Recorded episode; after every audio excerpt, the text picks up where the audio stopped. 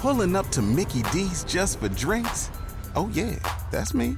Nothing extra, just perfection and a straw. Coming in hot for the coldest cups on the block. Because there are drinks, then there are drinks from McDonald's. Mix things up with any size lemonade or sweet tea for $1.49. Perfect with our classic fries. Price and participation may vary, cannot be combined with any other offer. Ba da ba ba ba. Hola a todos, bienvenidos a esta segunda parte del capítulo que grabamos con Luis Gubern. En esta segunda parte nos va a contar historias y anécdotas que ha tenido a lo largo de, de su vida con respecto al mar y al buceo. Esperemos que lo disfruten y que sigan sintonizándonos como cada martes. No te agüites. No te agüites. A mí me gustaría empezar, Luis, con alguna anécdota divertida, que aparte seguro tendrás miles, porque siempre estás sonriendo, canijo, siempre estás ahí intentando hacer algún chiste con la gente y que también la gente pues se desinhibe y alguna tontería divertida de haber salido por ahí, ¿no? Que nos cuentes alguna anécdota que, que te acuerdes que te haya hecho ahí morirte de la risa. ¿En general o relacionado, buceo, relacionado con el buceo? Sí, sí, sí. Vale. No, en ver, general aquí- tenemos bastantes. Relacionado con el buceo, ¿eh? exclusivamente con el con, Sí, sí. con- Todas estas con- son del buceo. con el buceo. Alguna experiencia, a ver, hay muchas, porque como he dicho antes, hay infinidad de tipos de alumnos y nunca sabes por dónde te puede salir.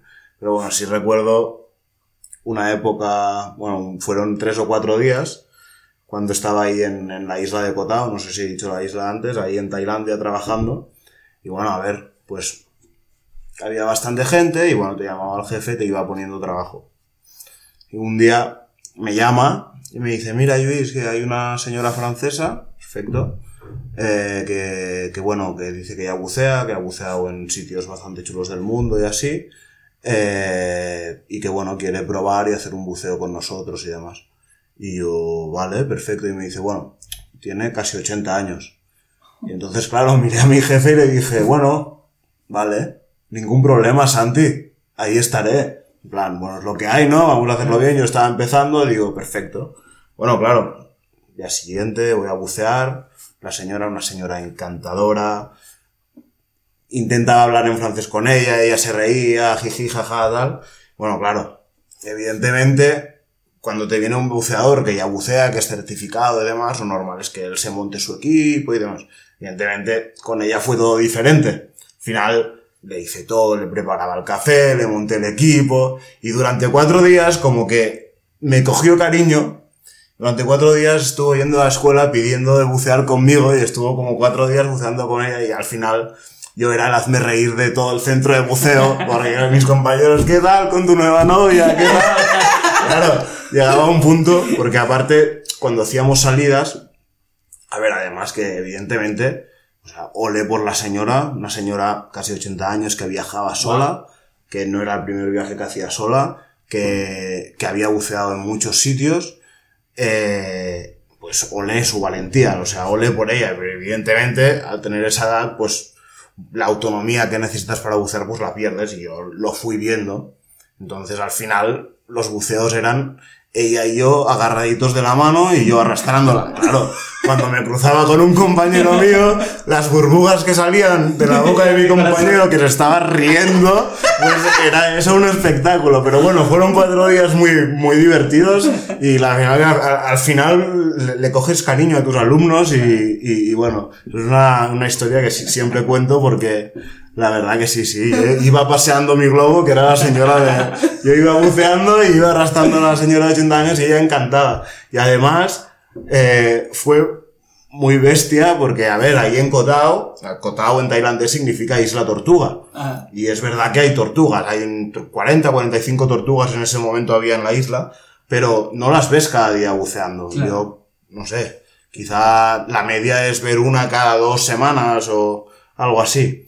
Y ella me dijo, claro, ya una señora ya mayor, bueno, con poder adquisitivo además, que había buceado en los mejores sitios del mundo y que había visto una tortuga en cada buceo que había hecho. Y yo, ostras, pues no sé si lo voy a poder conseguir. Aquí habrá que tener mucha suerte. Total, primer buceo para ver cómo buceaba y demás para que no fuera muy riesgoso. Fuimos a una, a, a una bahía donde solemos hacer los bautizos de buceo con gente que nunca ha buceado. Poco profundo, mucho coral, muy bonito, pero no es común encontrar tortugas ahí. Bajo con la señora, bueno, veo ya un poco cómo va la historia, la cojo de la mano, empezamos a pasear por debajo del agua a 2-3 metros, tampoco quise ir muy profundo. Miro para abajo y veo una tortuguita muy pequeñita ahí puesta al lado de un coral y digo, o sea, lo miré tres veces porque no me lo creía. O sea, pensé que era una broma y, y cuando vi que de verdad había una tortuga ahí, no me lo podía creer, la avisé, estuvo encantadísima, tal. Aparte era el primer buceo. En el primer buceo que hice con ella. Luego ya los, los tres siguientes no encontré tortuga, pero bueno, ya, ya, ya, Ya te la habías ganado. sí, ya me la había ganado de alguna manera. Así que bueno, es una historia que... ¿Y sigues en Me- contacto con la novia o ya? No, ya no, Ya, ya ya. no. Hubo un momento que tuvimos que romper. Amor y- de verano, ¿no? Sí, amor, de- amor pasajero, amor pasajero. Ay, qué bonita historia. Ahora una anécdota de tu, el momento más peligroso que has tenido debajo del mar Uf. o cerca de la muerte. ¿Has llegado a ese punto? No. No. Bueno, el más peligroso. A ver, el más peligroso. O igual Eh, que hayas tengo- visto, ¿eh? No tuyo, pero que hayas visto ahí. Que hayas estado ahí. O sea, que lo hayas presenciado. Sí, que yo haya vivido Claro. una situación riesgosa y demás. A ver, para mí, como persona, yo como Luis, no. Primero porque, como he dicho, bueno, cuando estás en, en chip trabajo, buceo, instructor, las primeras tres cosas a tener en cuenta son seguridad primero, seguridad segundo y seguridad tercero. Entonces, cuando estás en una escuela y estás enseñando, no te pones en riesgo para nada. Primero porque eres responsable tuyo y responsable de tus alumnos. Y cuando tú tienes vidas en tus manos, intentas no arriesgarte. Cuando he podido hacer que me gustaría haber hecho más buceos por mi cuenta para disfrutar de los que he hecho, pero cuando he podido hacerlos, sí que es verdad que, bueno, si vas rodeado con tu amigo el instructor o tu, compañera instructora y los dos sabéis lo que estás haciendo, pues sí que asumes un poquito más de riesgo dentro de los límites y sí que hay situaciones chulas. Por ejemplo, hace no, no mucho, con dos compañeros de la escuela con la que estoy ahora, fuimos a, bucear a un barco hundido aquí en Palamos, delante de Palamos, un barco alemán de Segunda Guerra Mundial, me parece que fue, que acabó en manos de, no sé quién de por aquí la Costa Brava, se hundió ahí en Palamos. Un barco que está a 32 metros de profundidad. Y bueno, claro, yo bajaba con yo, un instructor, su padre y su hermano. Familia de buceadores de toda la vida. Luego iba otro instructor con un grupo de, de gente que sí que estaban haciendo cursos. Nosotros estábamos haciendo buceo de diversión, no estábamos trabajando. Nos- y ya nos miramos y dijimos, bueno, este buceo, va, perdón, este buceo va a ser, va a ser de los buenos. Ya bajamos, mira, no tardé ni 30 segundos que pasé de estar en superficie a estar a 32 metros. Y ya, a ver, hay un, un tema en el buceo que hay unos límites de descompresión, ¿no? Tú no puedes estar más de X tiempo a cierta profundidad porque acumulas demasiado nitrógeno. Si los pasas no pasa nada, si sabes controlarlo, tú tienes que ir haciendo una serie de paradas mientras vas subiendo a superficie otra vez. Entonces, evidentemente, en ese buceo llegamos a 32 metros, cada uno se fue por su cuenta, estuvimos todos flipando, entrando, saliendo del barco, cada uno a su rollo, porque todos veníamos de, claro, todo el verano trabajando y así no habíamos tenido un momento para hacer un buceo dedicado a nosotros. Y, y al cabo de 35 o 40 minutos nos encontramos todos como a la salida del barco, ya a unos 25 metros así, y nos preguntamos si habíamos entrado en deco o si no, y, cuántos minutos teníamos que hacer de paradas para subir y cuánto aire teníamos para ver cómo íbamos todos. De aire íbamos todos bien, pero claro, yo tenía seis minutos acumulados de deco, mi compañero tenía seis más, su padre seis más y el hermano diez. Y fue un- no fue un momento de riesgo, pero fue un momento de risa en plan, vaya, vaya animales. ¿Vale? Entonces, nada, fuimos subiendo y llegamos, llegamos bien a superficie. Y otra historia que se, se me viene a la cabeza, no es tan riesgoso mío, pero tuve una alumna inglesa, pobrecilla, que su cara de pánico no me la voy a, no, no, no la voy a poder borrar de mi mente. Fue, Sí, al principio, cuando yo ya me gradué como instructor y empecé a trabajar y demás, y vino esta chica que era ya eh, certificada de Open Water, eh, Y no quería hacer el, ava- el avanzado porque no tenía días y demás, pero sí que quería probar el buceo nocturno y le ofrecimos una aventura nocturna. Y le tocó conmigo, una chica inglesa, tal. Yo tenía una compañera más veterana que también me aconsejó un poco porque, como digo, era al principio de mi etapa como instructor. Y, y nada, nos fuimos a bucear de noche. Entonces fuimos a un punto de buceo que no era el más común para bucear de noche, era un poco más profundo, que yo me conocía de día, pero de noche cambia todo. Entonces, bueno, éramos dos grupos, un grupo se fue, y yo me tiré con mi chica por el cabo, por la cuerda, poco a poco, tampoco sabía cómo buceaba, tampoco tal. Y de golpe, claro, o sea, en medio del azul, bajamos, todo oscuro, yo con mi linterna, y, y la chica ya vi que no estaba muy a gusto, estaba como temblando y demás. Enfoqué abajo a la arena y pasaron dos, dos rayas pequeñitas de puntos azules que no hacen nada, son súper chulas, pero claro, fue iluminar el suelo y justo pasaban ellas nadando por debajo. Y a la chica, que era la primera vez que buceaba de, noche, eh, estaba a 15 metros, le pasaron, le pasó esto, no, no se acabó de ubicar, entonces estuve respirando con ella, agarrados a la cuerda, estuvimos como 10 minutos de computer, de reloj, respirando, agarraditos de la mano, respirando a 15 metros, en plan, hasta que se calmase.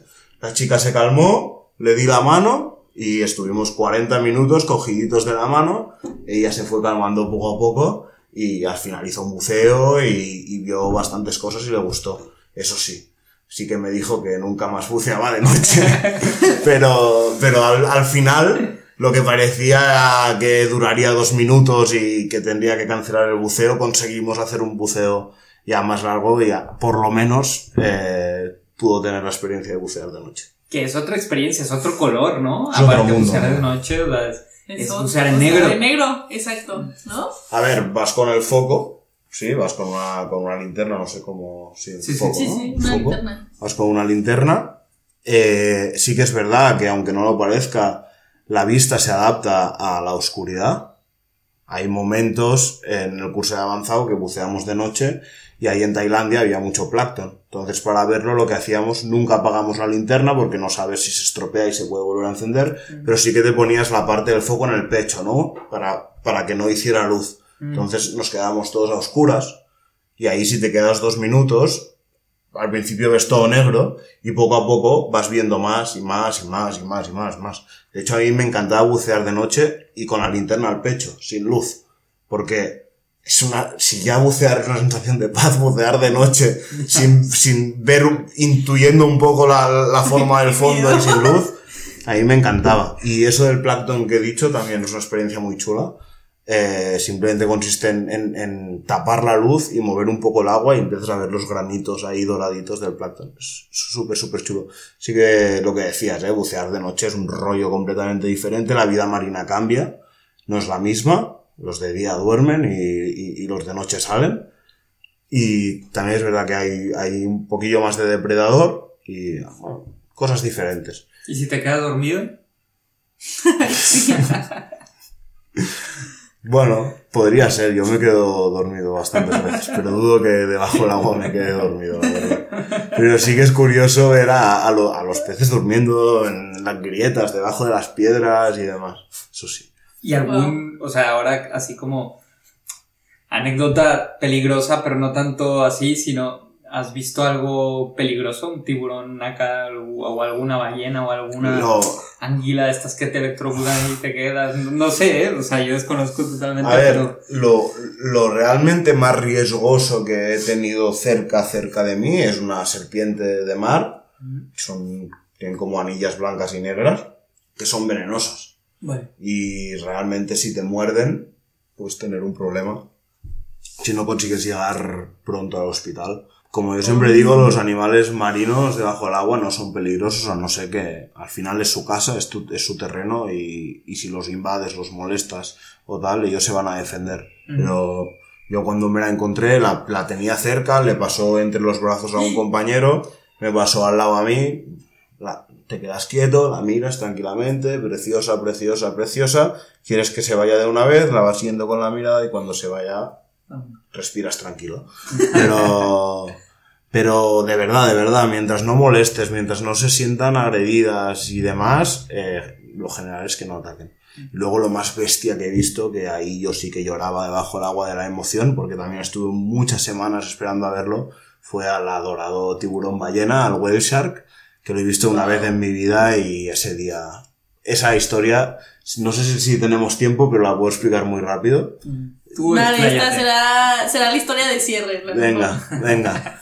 Eh, bueno, tuve una alumna de Open Water que se llamaba Idoya, del norte de España, eh, que vino y, y bueno, ella sabía que esos días estaba viendo el tiburón ballena y demás, y yo le expliqué, sí, sí, pero yo soy muy gafe, lo siento, voy a ser tu instructor, pero es que todos mis compañeros llevan semanas viéndolo uno y otro día, y yo o estoy en otro punto o no lo veo, y me cogió, me miró a los ojos y me dijo, mira, Luis, conmigo lo vas a ver. Y le dije, vale, te cojo la palabra, a ver si es verdad.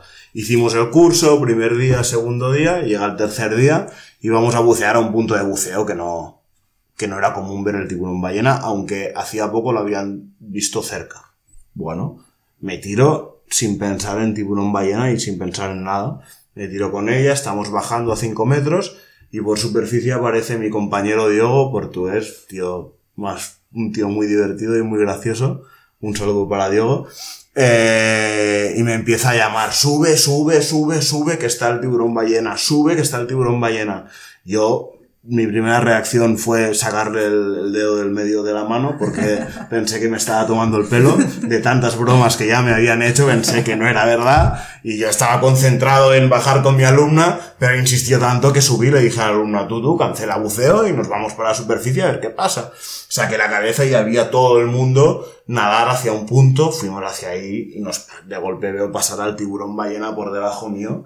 Me quedé congelado, me saltaron las lágrimas y le dije a la alumna, vamos, vamos, vamos. Empezamos a bajar por, por hacer el descenso por un cabo que había ahí al lado y cuando estábamos a 7, 8 metros volvió a pasar, estábamos ella y yo solos abajo del agua y volvió a pasar por delante varias veces y luego durante el buceo lo vimos y cuando volvimos a subir a superficie sí, seguía estando ahí y nos quedamos más de lo normal viendo al tiburón hasta que la gente del barco, venga Luis, espabila, sube que ya nos vamos. Pero me estuve como una hora viendo el tiburón por todos lados con, con ella. Y realmente es del buceo y de mi experiencia en Tailandia relacionada con el simple hecho de bucear. Es una de las historias que más me han marcado y bueno, de hecho ya sabéis que llevo tatuado el tiburón ballena desde ese día. Y bueno, pues es- esa es la historia. Qué chulo. Wow, qué increíble. Y, y bueno, ya lo sabéis, pero justo el día que vi el tiburón ballena, que lo vi por una mañana, por la tarde yo estaba en el hospital con 40 de fiebre porque me, me diagnosticaron dengue. Y a partir de ver el ese mismo fue día. justo el mismo día. Yo vi el tiburón ballena por la mañana y por la tarde dengue. 12 días en el hospital casi muriéndome. Pero bueno, todo sea por ver al tiburón ballena, de verdad. Si tiene ocasión de verlo algún día, por favor. Es, un, el- es considerado el pez más grande del mundo. Es, o sea, no come carne, es herbívoro, o sea, come plancton, plantas y demás, pero no, no se alimenta de carne, no es agresivo y es una gozada. Y aparte es, es un, un pez, un pez muy friendly, que diríamos. Me ¿Cuánto en mide el México tiburón hay, ¿no? ballenas? Bueno, los que yo vi eran tamaño pequeño, estaban entre los 3 y los 6 metros, pero puede llegar a alcanzar los 14 metros un tiburón Oh. ballena. En México hay tiburón. En México Sí, en- hay en- en mucho. México hay. En el, en el Caribe y creo también en la costa oeste también hay algún punto que, que también hay. Sí, Me suena que, que Yo- cuando yo llevé a mis en colegas que hicieron sí. ahí. sí, sí, sí, tiburón hay, hay, también. hay. De, de hecho hay, creo que hay sitios, no sé si es donde van a criar o donde van a comer cierta época del año, pero se pueden juntar miles y miles de tiburones de ballena ahí cerca de México. Sí que es un punto muy famoso por el whale shark. Sí, Pues sí. Ya, ya programaremos una excursión ahí eh, Ojalá. auspiciada por Luis. Ojalá, ojalá, ojalá. Oye Luis, y por ejemplo, algún consejo que tú quisieras darnos eh, si fuéramos primerizos eh, para animarnos un poco a hacer esta experiencia, a vivir esta experiencia. Y nos gustaría también cerrar un poco pues con que tú nos platiques y nos animes, ¿no? A hacer eh, el buceo, no porque tú seas instructor o pertenezcas a, a una entidad, ¿no? En la cual pues finalmente hacen excursiones y demás, sino que tú nos, nos platiques, nos aconsejes el por qué eh, vivir esta experiencia. Perfecto, me, me, me parece estupendo. A ver, o sea, al final es recoger un poco lo que he ido lanzando durante, durante el podcast, pero bucear, chicos, si sois aventureros, os medio gusta la naturaleza, aunque tengáis miedo al mar y las profundidades y demás, muchas veces uno se tiene que plantar delante de sus problemas o de sus miedos y hacer el paso. Para buceadores primerizos, gente que no lo tenga claro y demás, que sepan que me pueden contactar en Instagram, arroba merowern, sí, luego supongo que, que En el podcast, compartir bueno, en el podcast. Instagram les vamos a dejar toda la info. No, no para que me sigan, sino cualquier No, duda, pero cualquier claro, cosa, cual, sigan. Por favor, estoy aquí. Es, es- es- lo, lo- lo digo más que nada porque antes de, de ir a bucear, si sobre todo es eso, tienes miedo y demás, es muy importante saber dónde ir, saber con quién ir. Como muchos mundos es un mundo que hay ciertos sectores que pueden ser un poco piratillas, entonces es importante dar con el centro de buceo adecuado. Eh, a veces lo barato sale caro, por eso también eh, dentro de todo el rango de ofertas que pueden haber en el mundo del buceo, bueno, ya lo he dicho, lo barato puede salir caro, bien aconsejados, a veces pagar un poco más para tener más for- formación es lo mejor. Es muy importante saber qué voy a hacer, qué voy a tener que manejar, cómo lo voy a tener que hacer antes de ir. Sí que conozco muchos sitios que para sacarse dinero fácil es cogerte, te meten en el agua sin explicarte nada. A mí eso, yo eso lo intentaría evitar, aunque parezca lo más económico y lo más fácil. Es mi consejo. Y, y nada, a partir de ahí lo que, lo que he dicho, o sea, es que es la manera más fácil de descubrir un mundo nuevo. Nosotros conocemos la tierra, es muy bonito, las montañas es súper bonito, podemos ir a la playa, nos podemos poner unas gafas de snorkel, vivir el mar de esta manera es precioso, increíble, podemos hacer un paseo en barco, pero os aseguro que en el momento que pones la cabeza debajo del agua y empiezas a descender en la inmensidad del azul, la sensación que, las sensaciones, la infinidad de sensaciones que pueden pasar por tu cabeza, por todos tus sentidos, eh, es que no, no puedo llegar a, definirnos, no sabría cómo, cómo definirlo exactamente, es algo que se tiene que vivir poco a poco, sin prisa, sin querer llegar más profundo el primer día, muy poco a poco, nos vamos incorporando en el mundo del buceo, primero con un bautizo, luego es- después quizá el siguiente paso natural sería sacarme el curso de Open Water, que ya me certifica para ya bucear internacionalmente donde quiera, y poquito a poquito ir pudiendo, es verdad, y sinceramente es un deporte que no es barato, entonces, de poco en poco, ir haciendo y, y, y si de verdad, bueno, tenéis alguna duda, lo que sea, o, o hay algo que os perturbe, pues contactarme, hablamos tranquilamente, nos tomamos un café sin ningún problema y de verdad anímense que, que vale la pena. Ay, gracias, Luis. Estoy súper feliz de haber grabado este capítulo contigo. Igual. Bueno, estamos súper felices de que hayas venido aquí al podcast, al nuevo estudio. Súper Eh. estudio. No sé si quieres agregar algo, Memo. Pues yo me gustaría agregar que nuestro país, nuestro planeta, aunque se llame así, no es solo tierra, ¿no? Y muchas veces tenemos que animarnos a descubrir también por aire y, y bajo el agua todo lo que nos puede ofrecer y eso hacer conciencia también, ¿no? Mucho de esto, yo creo que eh, nuestra generación y las generaciones que vienen tenemos que hacer mucha conciencia de todo lo que tenemos que cuidar y el buceo es parte de ello. El buceo yo creo que te abre mucho los ojos de la conciencia social que podemos Ujú. hacer, que no solo vivimos en este planeta humanos, sino que también tenemos mucho que cuidar y mucho que aportar eh, en el fondo marino, ¿no? También. Muchísimas gracias, Luis. Estamos de verdad, como dice Lau, muy contentos de tenerte aquí, de que seas partícipe de este proyecto. Ojalá y esto te traiga muchas más oportunidades y a nosotros nos sigan todos los seguidores de arroba mero Guber, también acá en No Te Agüites Podcast. Ojalá, ojalá. Y podamos hacer pues una fusión, ¿no? De proyectos. Ojalá esto sea como si hiciéramos una simbiosis, ¿no? Como aquel que dice. Por mi parte, eh, despedirme, agradeceros eh, de verdad la oportunidad de estar aquí con vosotros. Eh, por favor, no dejen de seguir eh, No Me Agüites Podcast. Es un proyecto... No te agüites. Ay, no te agüites, o no me agüites, o como no quiera la gente, sí, Tú con pero- que no te agüites ya. no te agüites. Sí, eh, un proyecto que lleva mucho tiempo macerándose, como he dicho antes, de dos muy amigos míos. De verdad que os deseo toda la suerte del mundo. Me he pasado un, un rato increíble. Y en relación lo último que decía Memo sobre que al final el planeta no es solo tierra. De hecho, el 70% del planeta es, es agua, es mar. y, y hacer una pequeña mención al tema sostenible, que es algo que sí que, que, que quería decir durante el programa, que justo me lo has hecho eh, recordar. De hecho, ha habido buceos muy tristes. Por mi parte, bu- bucear en sitios donde antes había mucho coral y ahora está todo blanco, todo muerto, o bucear y no parar de ver latas, plásticos y demás. Así que, por favor, gente, eh, el mínimo esfuerzo que podamos hacer va a ayudar a que todo esto vaya mejor. Y como he dicho, infinidad de gracias, mucha suerte para vuestro futuro y estoy seguro que, que vuestro podcast triunfará. Así que nos vemos pronto y muchísimas gracias. Muchas gracias, hermanito.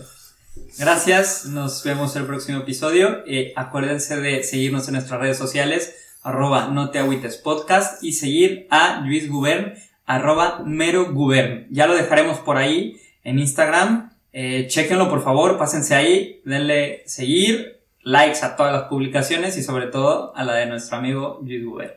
Muchas gracias y nos vemos en la próxima. Y no te agüites, buenas noches. No te agüites.